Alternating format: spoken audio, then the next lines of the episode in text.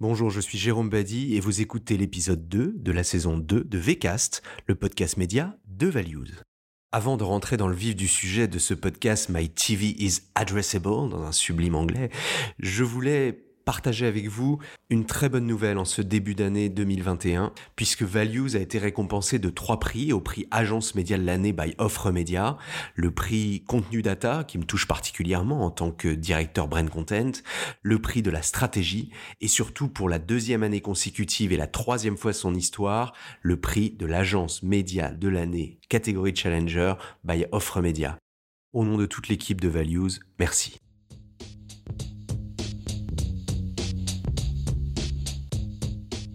Dans un univers qui ne connaît pas tant de remises en cause structurelles que cela, la radio reste la radio, même si elle se digitalise, l'affichage reste l'affichage, même s'il se digitalise aussi, on peut dire que la télé, ce vieux média, connaît une petite révolution, la télé adressée. En effet, il est désormais possible en France, depuis quelques mois, mais dans beaucoup d'autres pays, depuis plusieurs années, de diffuser de la publicité différenciée selon le profil de téléspectateur. Pour les auditeurs réguliers de ce podcast, nous vous en avons déjà parlé.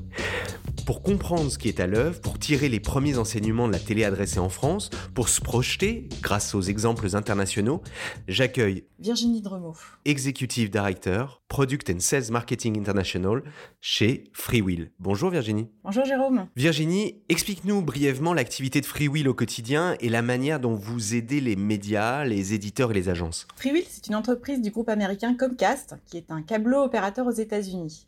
Comcast regroupe également NBC Universal, DreamWorks, les parcs Universal et en Europe le groupe Sky. En Europe, Freewheel possède des bureaux à Paris, Londres, Berlin et Milan.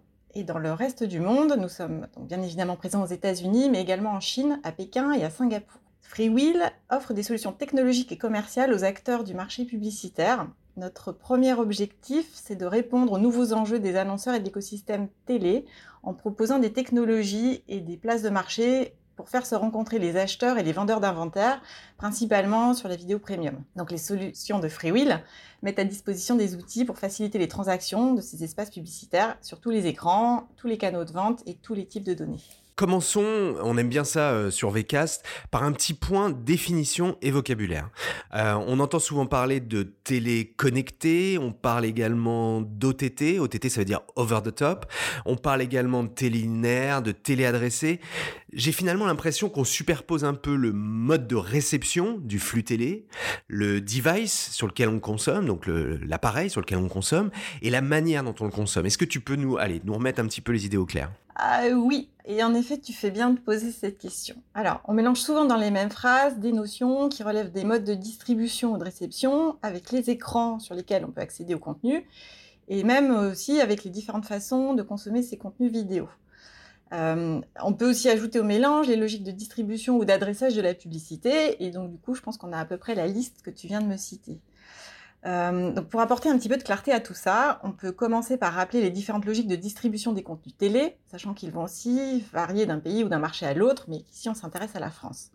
Donc ici le mode de distribution dominant c'est encore l'IP télé c'est un acronyme pas très joli qui signifie Internet Protocol Television et qui désigne la distribution de la télévision sur des réseaux qui utilisent l'Internet Protocol, donc l'IP.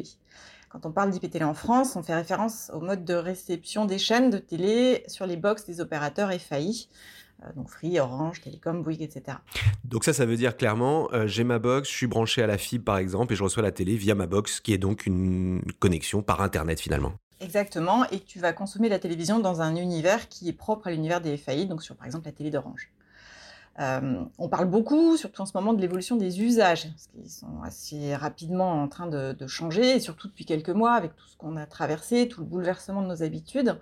Euh, mais c'est vrai que dans les études de référence, l'IP télé reste un modèle extrêmement fort en termes de consommation, et on estime en général que ça pèse à peu près 50 à 60% de la consommation de la télévision linéaire, donc qui passe par ces box et ces univers opérateurs. Euh, ensuite, donc dans les autres modes de distribution, on peut également citer la TNT, le satellite et encore un petit peu le câble. Et aussi, évidemment, la télévision peut être regardée directement via une connexion Internet sur de nombreux devices qui peuvent accéder donc à Internet et permettre de visionner le contenu vidéo ou d'utiliser des services applicatifs. Donc ça, par exemple, ça pourrait être donc si je regarde la télé depuis mon téléphone portable via, je sais pas, Molotov par exemple, un, prestataire over the top, c'est ça, OTT. Exactement. Et donc dans ces cas-là, on peut accéder sur un smartphone ou sur un téléviseur connecté, sur une tablette, voilà, sur tout type de device. Ensuite, on peut préciser ce qu'on entend par télévision parce que le terme fait référence à la fois à des marques médias qui produisent les contenus, euh, mais aussi à des devices, donc des objets qui sont dans nos salons et qui permettent d'accéder à ces contenus. Donc euh, si on commence par les contenus, Content is King, traditionnellement, on fait référence aux chaînes de télé. Donc on pense à des contenus qui sont diffusés de façon identique et simultanée à tout le monde. Donc c'est ce que la télévision linéaire broadcast, c'est ce à quoi on est tous euh, habitués depuis notre enfance. Maintenant, évidemment, les usages ont fait qu'il y a eu une grosse évolution dans, les modèles de distribution et on peut aussi très facilement accéder à la plupart de ces contenus de façon délinéaire, c'est-à-dire à, n'importe quel moment et sans devoir attendre que la diffusion euh, soit faite et prévue par la chaîne et de regarder la même chose en même temps avec le reste, des téléspectateurs. Et dans ces cas-là, c'est ce qu'on appelle la consommation en replay ou en catch-up, euh, ou encore en VOD, Video on Demand, c'est encore un acronyme anglais. Euh, et du coup, par opposition à la télévision broadcast, on est dans un mode de consommation qu'on pourrait qualifier de unicast, et donc où chaque flux télé va être adressé de façon unitaire à un individu ou à un device, à partir du moment où il est connecté à Internet. Donc ça, c'est euh, mon émission préférée, par exemple, je l'ai ratée. Euh, je vais sur euh, la plateforme de, hum, du diffuseur habituel et je vais rattraper. Donc tu parlais de, de, de CapShop, je vais rattraper, je vais voir un replay d'une émission que je, voulais, que je voulais regarder. Exactement. Et dans ces cas-là, je vais le rattraper à un moment où je serai peut-être le seul à le regarder, contrairement à la télévision linéaire où on va être tous dans la même expérience au même moment.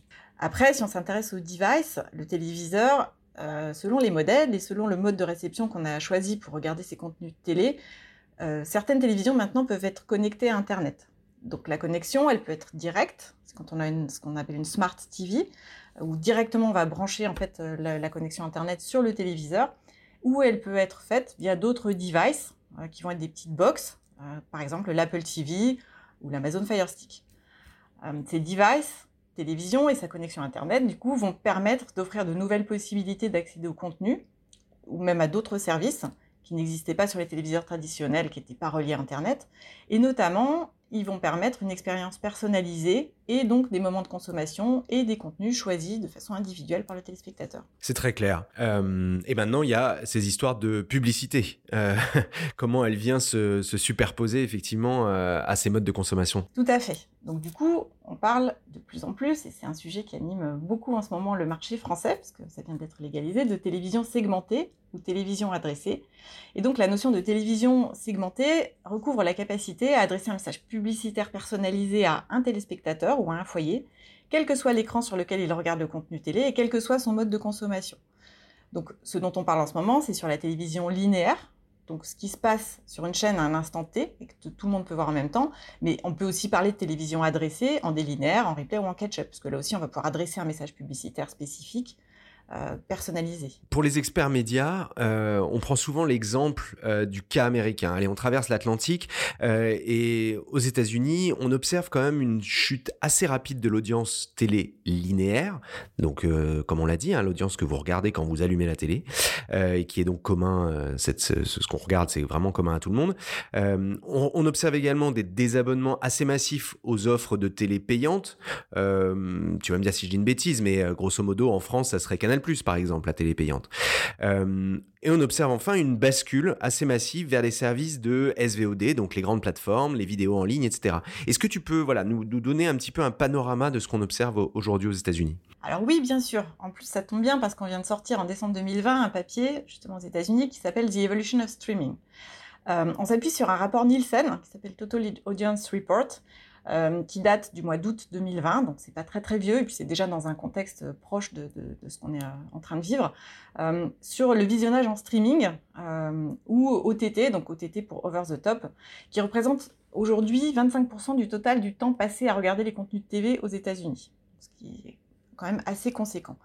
donc cette évolution, elle s'explique par une meilleure connectivité, donc à la fois au domicile et en dehors du domicile, mais aussi par des services et des catalogues de contenus accessibles qui sont de plus en plus améliorés, euh, et aussi par les téléspectateurs qui deviennent experts quelque part dans l'utilisation de ces nouveaux modes de consommation qui sont appropriés ces nouvelles possibilités d'avoir accès à leur contenu télévision et qui sont moins passifs, on va dire, qui vont moins être dans une expérience coach potato, comme on disait, où ils vont être assis dans leur canapé et puis juste zapper d'une chaîne à une autre, mais qui vont vraiment aller à la recherche des programmes qu'ils ont envie de consommer, euh, dans les conditions qui leur conviennent le mieux euh, au moment où ils sont disponibles pour les regarder. Donc l'OTT, c'est une part très significative de la consommation télé, puisqu'un quart de cette consommation, euh, et la plupart se fait sur ordinateur, smartphone, et donc les fameuses téléconnectées. ces téléconnectés aux États-Unis prennent vraiment la part du lion dans le mode de consommation streaming ou OTT, puisqu'une autre étude qui est sourcée Leichtman Research Group euh, nous dit que 80% des foyers US équipés télé ont au moins une Smart TV ou un device qui permet de connecter leur téléviseur à Internet. C'est vrai que c'est un contexte de consommation qui est extrêmement confortable, puisque évidemment, c'est le grand écran, donc on garde l'expérience utilisateur extrêmement agréable qu'on peut avoir devant la télé, mais avec toute la capacité de personnalisation et euh, d'expérience de, euh, privilégiée qu'offre la connexion à Internet. Les téléspectateurs donc regardent ces contenus en streaming vidéo, soit en complément de leur abonnement à un service télé câble ou satellite, pour répondre un petit peu à ta question. Donc oui, en effet, il y a du cord cutting, mais il y a encore énormément d'abonnements à ces services.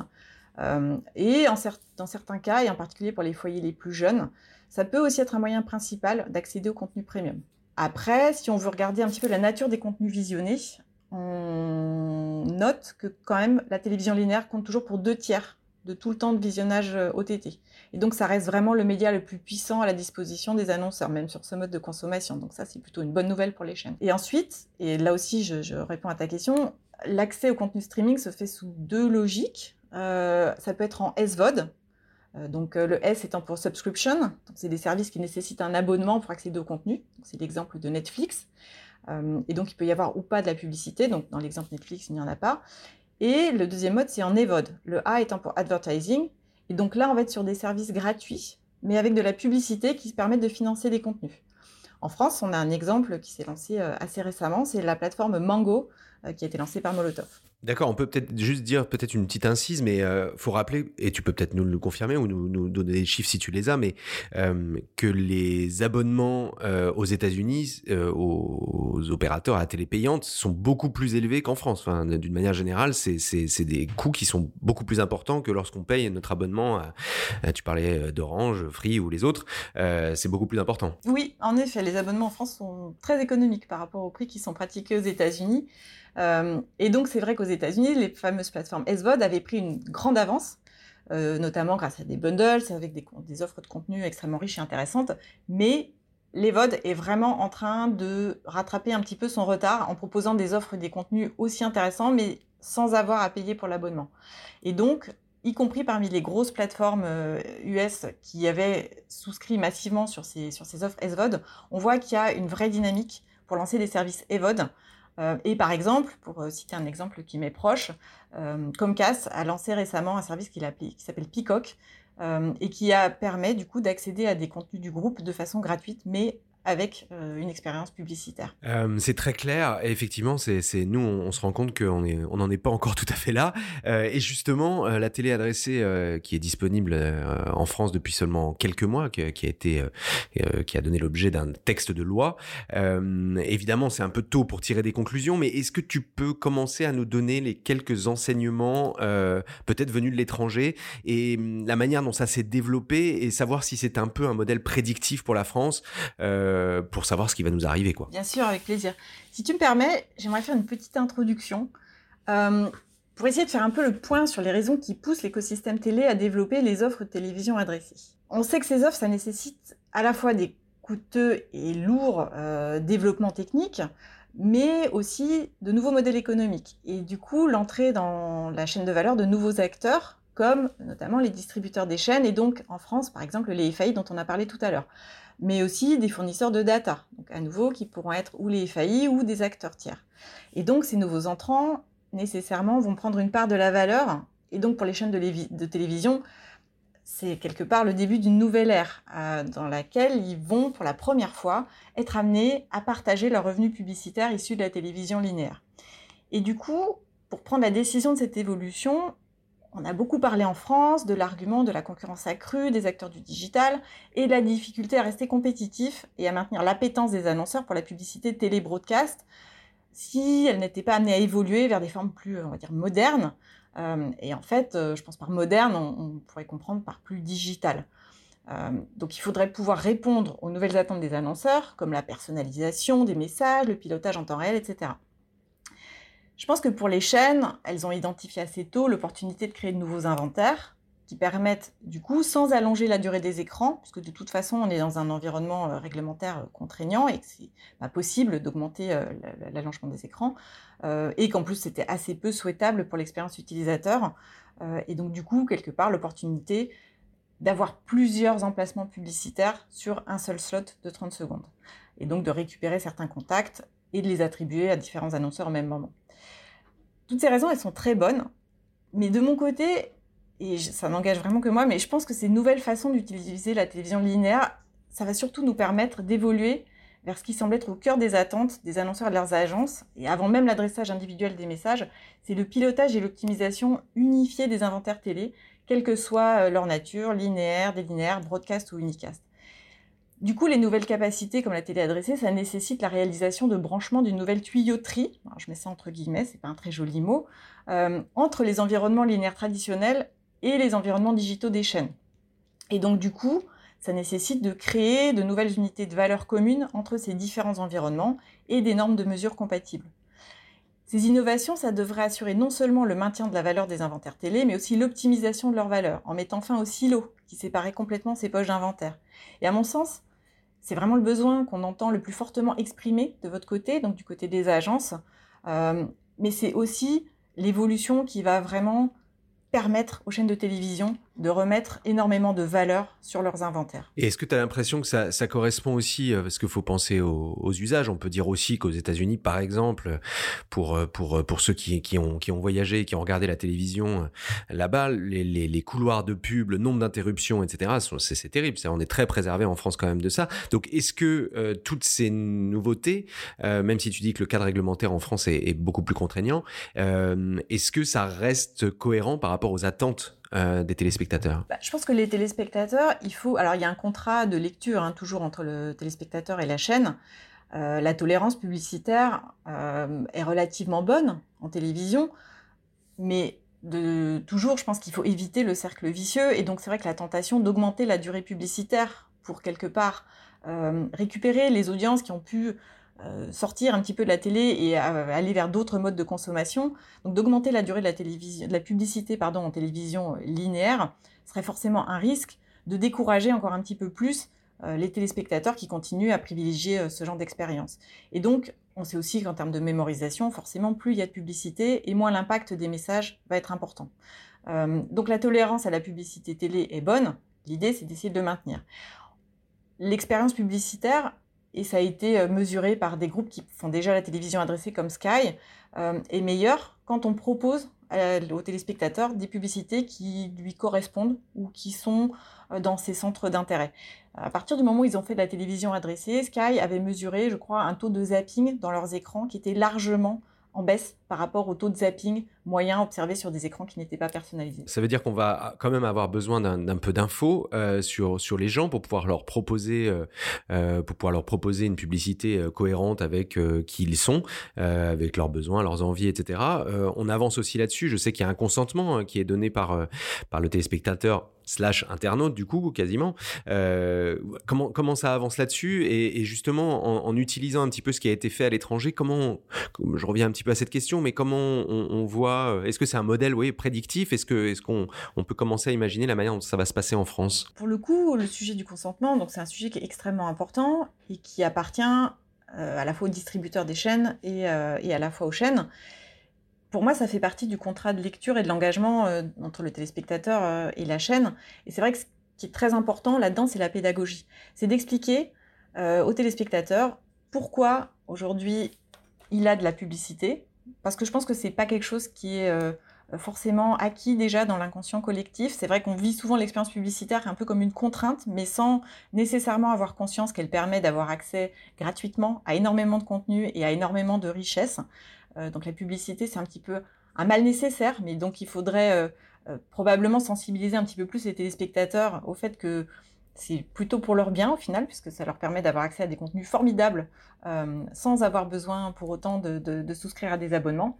Et donc de la même façon, la publicité téléadressée, ça va être d'expliquer aux téléspectateurs pourquoi aujourd'hui, et encore une fois dans un environnement qui est extrêmement protégé, parce qu'évidemment on ne va pas utiliser la data individuelle, on ne va pas lui expliquer qu'on ne va pas utiliser son, des données qui lui sont euh, totalement personnelles, qu'on va toujours travailler sur des données euh, euh, anonymisées, etc. Donc il y a tout un environnement légal qui est extrêmement bien fait pour ça. Et du coup, d'arriver à passer ce message au téléspectateur pour lui dire, voilà, on peut être amené à vous proposer une expérience publicitaire personnalisée, un peu de la même façon d'ailleurs qu'on va apporter sur des plateformes digitales justement une expérience de proposition, d'accès à des contenus personnalisés sur les plateformes, en général, à partir du moment où on est engagé dans une certaine forme de consommation, bah, on va avoir des propositions de contenu qui vont correspondre à ça. Bah, c'est un peu la même logique en publicité. Donc, c'est comment on arrive à faire la pédagogie auprès du téléspectateur euh, pour lui expliquer que le fait qu'il donne son consentement va être plutôt quelque chose de positif pour lui parce qu'on va être capable d'utiliser des données mais de façon extrêmement respectueuse pour pouvoir lui proposer des publicités qui l'intéressent plus et finalement permettre aux chaînes de télé de maintenir euh, la meilleure expérience utilisateur possible. Alors on pourrait faire un, long débat sur est-ce que c'est bien de proposer des choses qui finalement correspondent exactement à ce qu'on aime. Bon voilà, effectivement, tu l'as dit euh, sur les plateformes, le fameux vous aimerez peut-être. bon, est-ce qu'on reste pas dans un vase clos? Mais c'est un autre débat. peut-être une, dernière question autour des, enjeux peut-être technologiques. Tu en as parlé tout à l'heure en parlant un peu de tuyauterie et, de l'obligation pour tout cet écosystème de, de beaucoup plus travailler ensemble pour une meilleure création de valeur. Euh, est-ce que ça représente pas finalement un défi assez important euh, pour ce marché publicitaire? Euh, Spécifiquement, on sait qu'en France, les régies n'utilisent pas du tout le même outil ou le même process. chaque régie, chaque chaîne a ses propres conditions générales de vente, ses modes de vente même différents. Voilà, comment, comment tu vois un petit peu les choses? Et, pareil, peut-être en utilisant les exemples internationaux pour voir un petit peu comment tout ça pourrait, pourrait se mettre en place. Ah, c'est une question compliquée.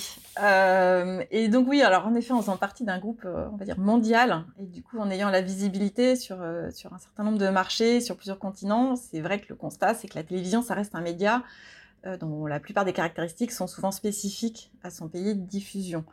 et c'est vrai au sein de l'Europe, où chaque marché a ses particularités de distribution, ses propres modes d'achat, des conventions de mesure ou des réglementations éventuellement qui peuvent leur être particuliers. Euh, et donc toutes ces différences, elles vont être plus ou moins importantes d'un pays à l'autre, euh, mais en tout cas, ce qui est certain, c'est qu'elles existent euh, bel et bien, y compris pour des pays proches géographiquement. Ça fait partie des, choses sur lesquelles, évidemment, on travaille au quotidien. Si on regarde la France en particulier, la monnaie d'échange de la télé broadcast linéaire, c'est une monnaie d'échange homogène pour tous les acteurs. Donc on parle du GRP, du Mediamat, voilà. Dès qu'on arrive sur des outils euh, ou des technologies utilisées pour la, monétisation de ces inventaires télé. Euh, du coup, chaque régie télé va avoir ses propres outils de média planning et d'optimisation pour faire son yield. Euh, la plupart du temps, c'est des outils propriétaires qui ont été développés en interne. et aussi, chaque régie, évidemment, a ses process de vente spécifiques, ses propres conditions générales de vente qu'elle publie chaque année, etc. Donc du coup, chaque régie va développer individuellement ses propres stratégies d'accès à ses inventaires par le marché publicitaire. Donc je rejoins un peu ta question et un des principaux freins potentiels à l'adoption de ces offres de ce qu'on peut appeler l'Advance TV, donc euh, la télévision euh, segmentée, mais finalement tout, type de, télévision, de publicité télévision un peu 2.0, euh, ça va être que la monnaie d'échange potentiellement risque de différer d'un groupe télé à l'autre. Et du coup, les sources qui vont permettre de, comptabiliser et de valoriser ces nouveaux inventaires aussi vont être multiples, euh, puisqu'on aura autant de sources que de distributeurs. Et au moins dans un premier temps, on n'aura pas tout de suite une certification tierce mise en place pour garantir l'homogénéité de tout ça. Donc ça ne va pas faciliter la tâche des agences et des annonceurs. Euh, un des risques, c'est que ce manque d'homogénéité va compliquer la lecture des offres, euh, les KPIs associés. potentiellement, ça va donc brider les investissements publicitaires et du coup, euh, on ne va pas réussir à aller euh, aussi vite qu'on aurait voulu vers des nouvelles offres qui répondent au côté innovation, euh, mais qui sont difficilement lisibles par le marché. D'ailleurs, c'est un des points qui est remonté dans, une étude qu'on a conduite à l'automne sur cinq pays en Europe, et où on a interrogé 500 marketeurs européens sur justement leur perception des bénéfices associés à tout ce qui était offre Advanced TV, dont l'Addressable TV. Et il relevait vraiment une grande complexité pour l'accès aux inventaires et un manque de, de mesures et d'homogénéité et de pilotage combiné, on va dire, de l'ensemble des offres télé. Donc, du coup, je n'ai pas de réponse magique malheureusement à tes questions. Euh, et je pense que la résolution euh, va demander du temps et des efforts coordonnés des différents acteurs du marché. Et je pense que du coup, ma seule réponse, ça serait qu'il y a de l'inspiration et des pistes de réflexion euh, qu'on peut prendre justement à l'étranger, notamment en réponse à ces problématiques de pouvoir scaler l'offre accessible aux inventaires. et donc, ça va être tout ce qui va être des initiatives en fait qui vont rapprocher des groupes, y compris concurrents sur le papier, mais qui vont permettre du coup euh, de casser un petit peu euh, les silos euh, du côté des supports médias, donc chaînes de télé, ou des opérateurs, en permettant des segmentations communes, des indicateurs de performance communs, et donc plus de lisibilité pour l'ensemble du marché. Et donc, j'avais juste envie de citer l'initiative On Addressability outre-Atlantique, dont le groupe Comcast est un des membres fondateurs et donc que je connais assez bien. et c'est une initiative qui groupe à la fois des opérateurs donc concurrents sur le marché euh, américain, euh, mais qui, travaillent euh, vraiment ensemble, et maintenant des groupes de télé, par exemple Discovery, pour permettre justement à ces groupes de télé de bénéficier de, ce qu'on appelle le footprint, donc vraiment toute la surface d'exposition des opérateurs qui participent à l'initiative. Donc ici on a Comcast, Cox et Charter, et qui permettent du coup aux chaînes de télévision qui rejoignent l'initiative de délivrer des campagnes de télévision adressées sur l'ensemble de leur euh, réseau de distribution aux États-Unis et donc vraiment d'avoir accès à une offre nationale euh, sur l'ensemble de leur portefeuille de network. C'était très clair. Euh, il y a encore du pain sur la planche, manifestement, en tout cas en France. Euh, c'est des sujets qui sont très intéressants. On pourrait aussi, mais ça, nécessiterait encore d'autres développements, s'interroger sur aussi un, travail commun avec les différents pays de, l'Union européenne sur ces thématiques-là. Je sais qu'il y en a en termes de la législation, mais ça serait intéressant de savoir également comment on pourrait tous s'allier pour, pourquoi pas un jour, proposer des inventaires communs sur toute l'Europe. Merci beaucoup, Virginie, et hum, à très bientôt. Merci beaucoup de m'avoir reçu, et avec grand plaisir. À bientôt. Et quant à vous, je vous donne rendez-vous très vite pour un nouvel épisode de VCast, le podcast média de Values. En attendant, n'hésitez pas à nous mettre des étoiles sur votre plateforme de podcast préférée, à nous envoyer vos avis, vos remarques et pourquoi pas vos suggestions pour de nouvelles thématiques. Ciao